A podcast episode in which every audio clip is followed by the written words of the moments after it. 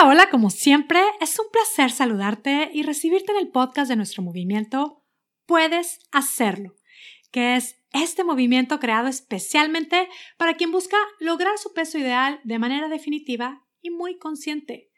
Mi nombre es Mónica Sosa, soy tu coach y este es el podcast número 79 titulado Tips para dejar el azúcar. Y hoy te voy a compartir cinco super tips con los que puedes dejar el azúcar. Y cuando digo dejar el azúcar, me refiero a poner esto en su lugar. Esta dependencia al azúcar, si es el caso, o simplemente consumir una cantidad de azúcar adecuada, digamos.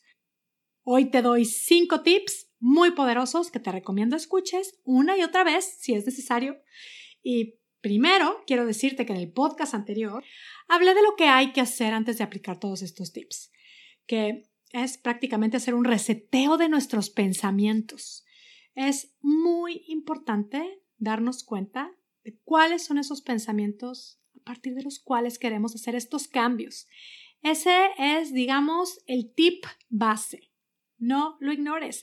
A partir de una buena base, podrás aplicar todos estos tips con gran éxito ya estando determinada, lista, convencida, no solo de que quieres hacerlo, sino de que puedes hacerlo, vamos al tip número uno. Tip número uno. Lleva un diario de alimentos. Y es que mira, si esto es importante para ti, tomar nota es clave. Disponte a tomar nota de los cambios que vas haciendo y de cómo te vas sintiendo.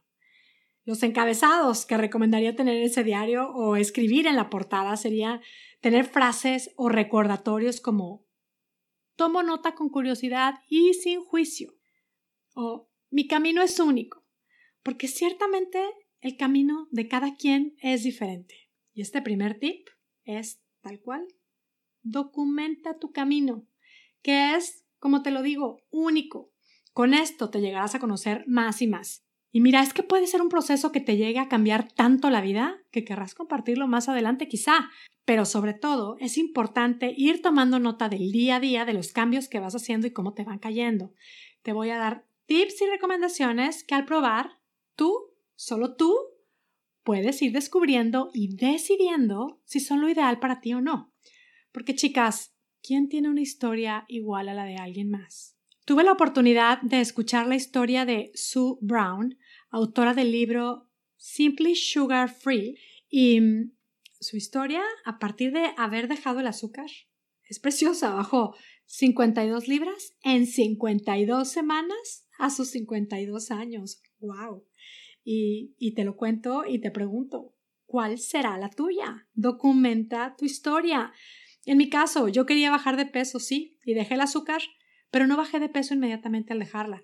Lo que sí es que bajé de medidas impresionantemente. Una lonjita que se me hacía arriba de la cadera, que yo juraba que era por mi edad, se me desapareció, recuperé mi cintura y desapareció también mi rosácea. Me empecé a sentir con mucha más energía, sobre todo empecé a sentir un nivel de energía más constante, empecé a tener esto de amanecer recargada de energía y, fue a partir de dejar el azúcar que yo creo que me pasó lo que dice el doctor Amen, que sucede que cuando dejamos el azúcar, yo creo que se me desinflamó el cerebro y a partir de ahí, pues claro, empecé a conectar más con mi sentido común, empecé a hacer más cambios a mi estilo de vida y con ello fue mejor manejo del estrés, me fui abriendo a aprender herramientas con las cuales fue, diría yo, inevitable lograr mi peso ideal. En el caso de Patty, mi socia, y de las participantes de mi programa, veo que cada una de ellas lo viven de una manera diferente. Así que, tip número uno, toma nota, documenta tu proceso con curiosidad, sin juicio y generando entusiasmo por lo que vas a descubrir y por lo que vas a lograr. Tu camino es único. Vamos al tip número dos. Detecta tu consumo de azúcar y decide cómo sustituirla. Como ya sabemos, somos diferentes y cada una de nosotras consumimos diferentes cantidades de azúcar, diferentes tipos de azúcar y pues hay que detectar cuál es nuestro consumo y a partir de ahí ir haciendo cambios. Pensemos en nuestro día a día, en dónde está nuestra área de oportunidad, digamos, en el desayuno, en la comida, en la cena, quizá en los snacks o en los postres, en las bebidas o en todos lados. Este paso, igual que el primero, bueno, todo lo que vamos haciendo lo hacemos con curiosidad y sin juicio. De pronto sé que es necesario recordar esto, que chicas, nuestro valor como persona no depende ni de un número en la báscula, tampoco de la cantidad de azúcar que consumimos. Si descubrimos que en este punto que consumimos demasiada azúcar, no significa que somos unas perdedoras. Así es que bien claras y objetivas. Detectemos nuestro consumo de azúcar. Y para hacer este ejercicio de detective, te puede servir como referencia lo siguiente. Pregúntate, ¿qué de lo que comes en tu día a día puede tener mucho azúcar? Y mira, es que a veces ni somos conscientes. Por ejemplo, en el desayuno, los jugos. Los jugos se convierten en azúcar.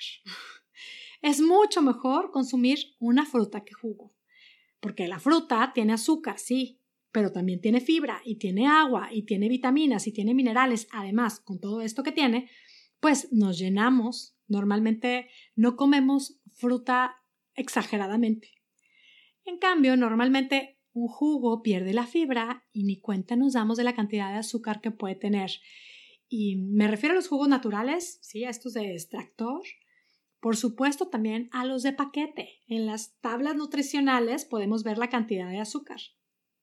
Y sí, recomendaría estar muy atenta a las etiquetas, que mira, más adelante voy a hacer un podcast en donde hablaré más de las etiquetas, del tema de las calorías, que definitivamente no es lo que considero centrarnos en esto de las calorías. Pero sí recomiendo revisar las etiquetas en la información nutricional, especialmente enfocarnos en los gramos de azúcar por porción que consumimos. Y no es para enloquecer, no es para obsesionarnos, pero sí para estar alertas. Mira, en cuanto a la cantidad recomendada, la Organización Mundial de la Salud, te voy a leer lo que dice. Tanto para los adultos como para los niños, el consumo de azúcares libres se debería de reducir al menos del 10% de la ingesta calórica total. Una reducción por debajo del 5% de la ingesta calórica total produciría beneficios adicionales para la salud. En realidad, bueno, se habla de que lo recomendable es alrededor de 23 gramos de azúcar.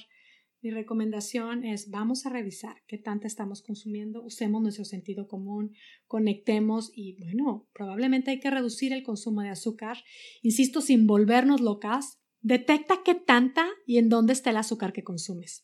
Revisa las etiquetas de los jugos, de las salsas, de los aderezos, de los caldos, de las sopas. Eh, chécate el salami, el salmón ahumado, las cremas, las galletas. A veces las papas congeladas, eh, hasta en algunas tortillas. No se diga en los yogurts que tienen fruta.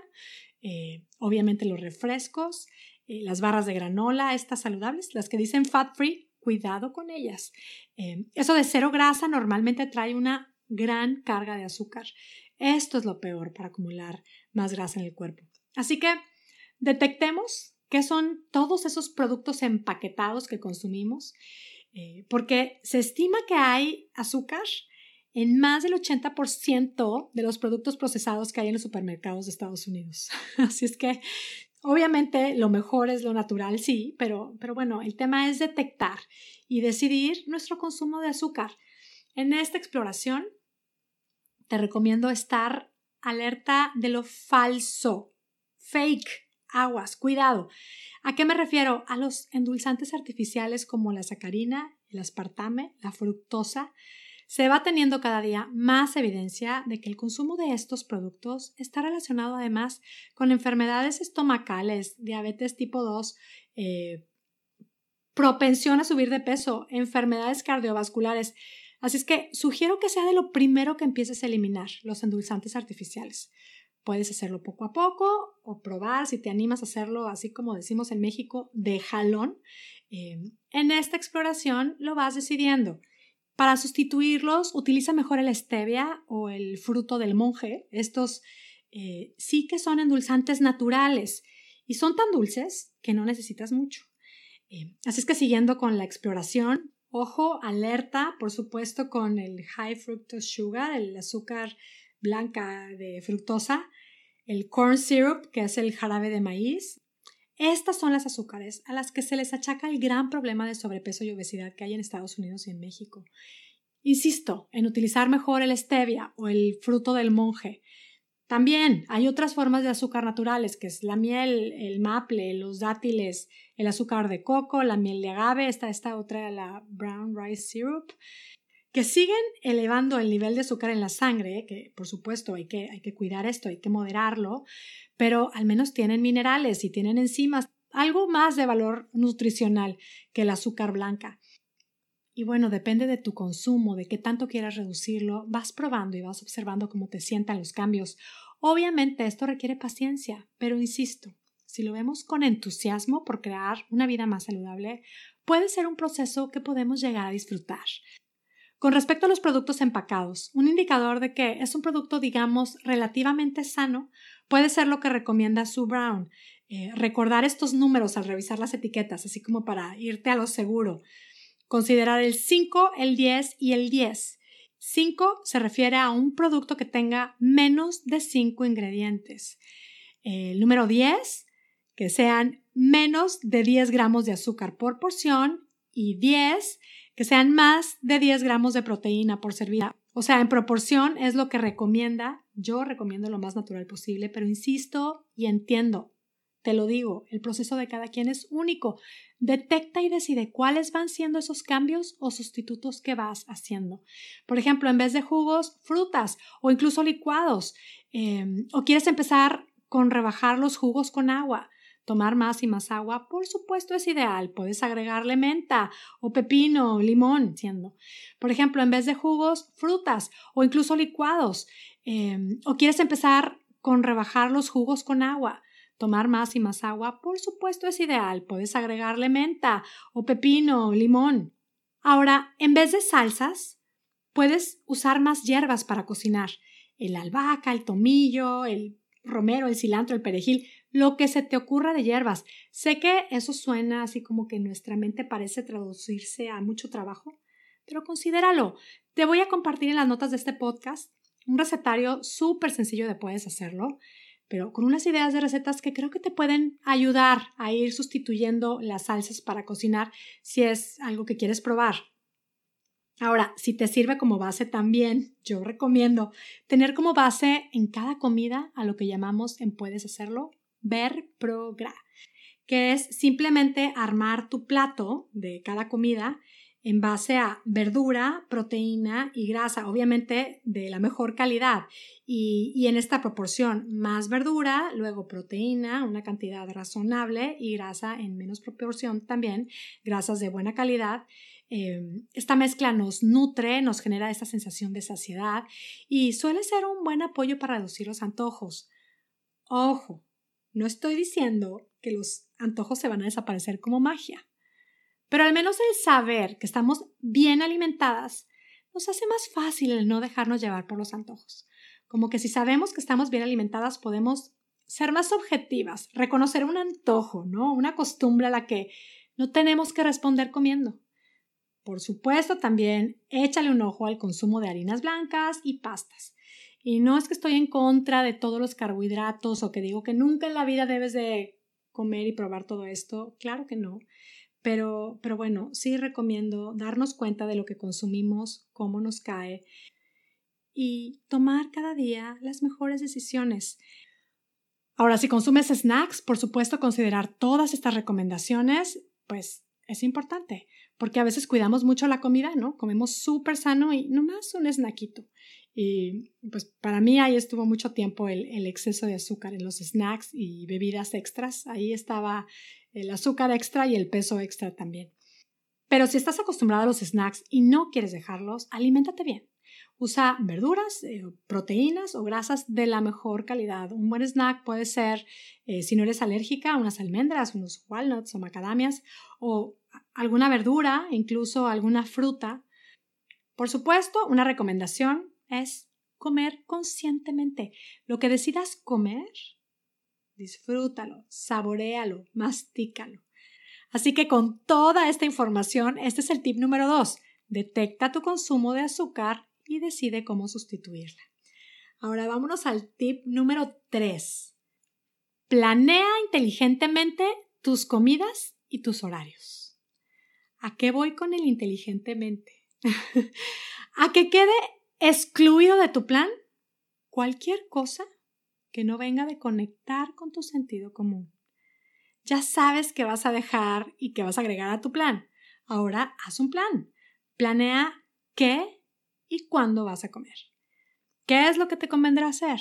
Conectar con tu sentido común. Y si conectamos con nuestro sentido común, llegamos a esta conclusión. Es mejor el progreso que la perfección. Haz un plan sustentable. Esto es planear inteligentemente. Porque mira, cuando hacemos cambios, nos proponemos cambios súper radicales, que luego son simplemente imposibles de seguir. Sé que está de super moda y no en balde porque es maravilloso para muchas personas el ayuno intermitente. Esto de tener espacios de ayuno se ha comprobado que es de gran beneficio para la salud. Pero claro, esto es realmente maravilloso si en las ventanas de comida no consumimos azúcar excesiva, por supuesto.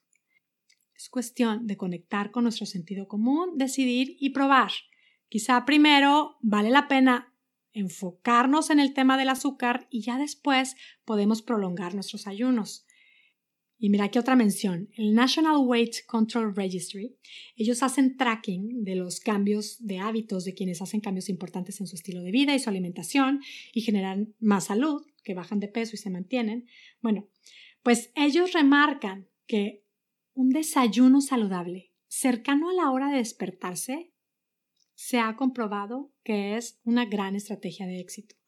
Y es que pasa que cuando nos despertamos tenemos un nivel de azúcar bajo y un buen desayuno provee estabilización de los niveles de azúcar durante el día.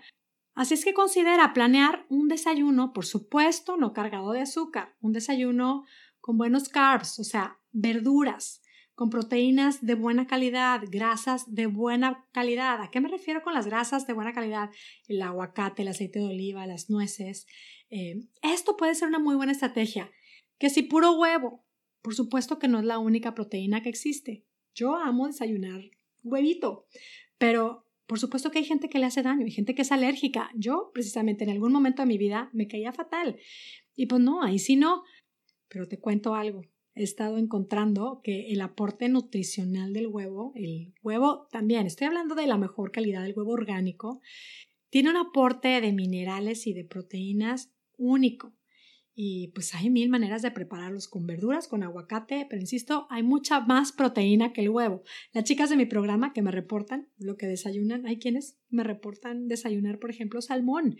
Y, o sí, puede ser fruta fresca, recomiendo los frutos rojos que son los más bajos en azúcar y una bomba de nutrientes, además, eh, con nueces, por ejemplo, o verduras, incluso el sweet potato, este el camote al horno con canela y walnuts. Este desayuno es algo de los desayunos preferidos de mi mamá, me parece una opción súper saludable.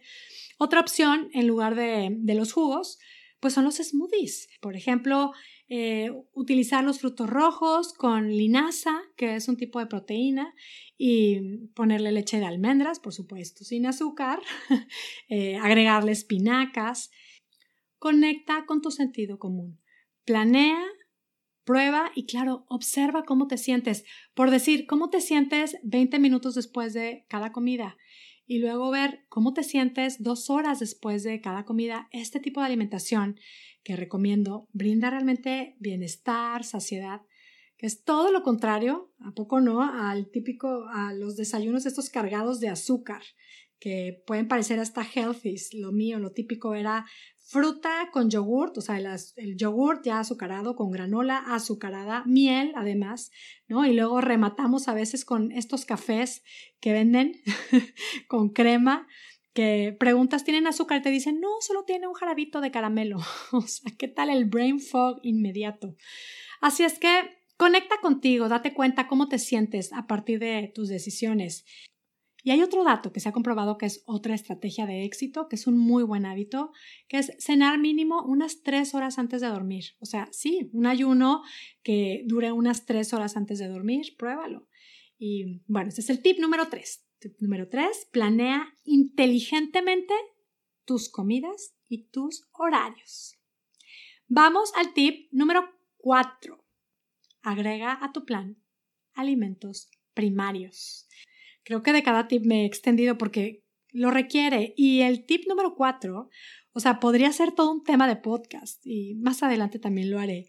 Pero concretamente hoy te cuento el concepto de los alimentos primarios de Joshua Rosendahl, que es el fundador del IIN, que es el Institute for Integrative Nutrition.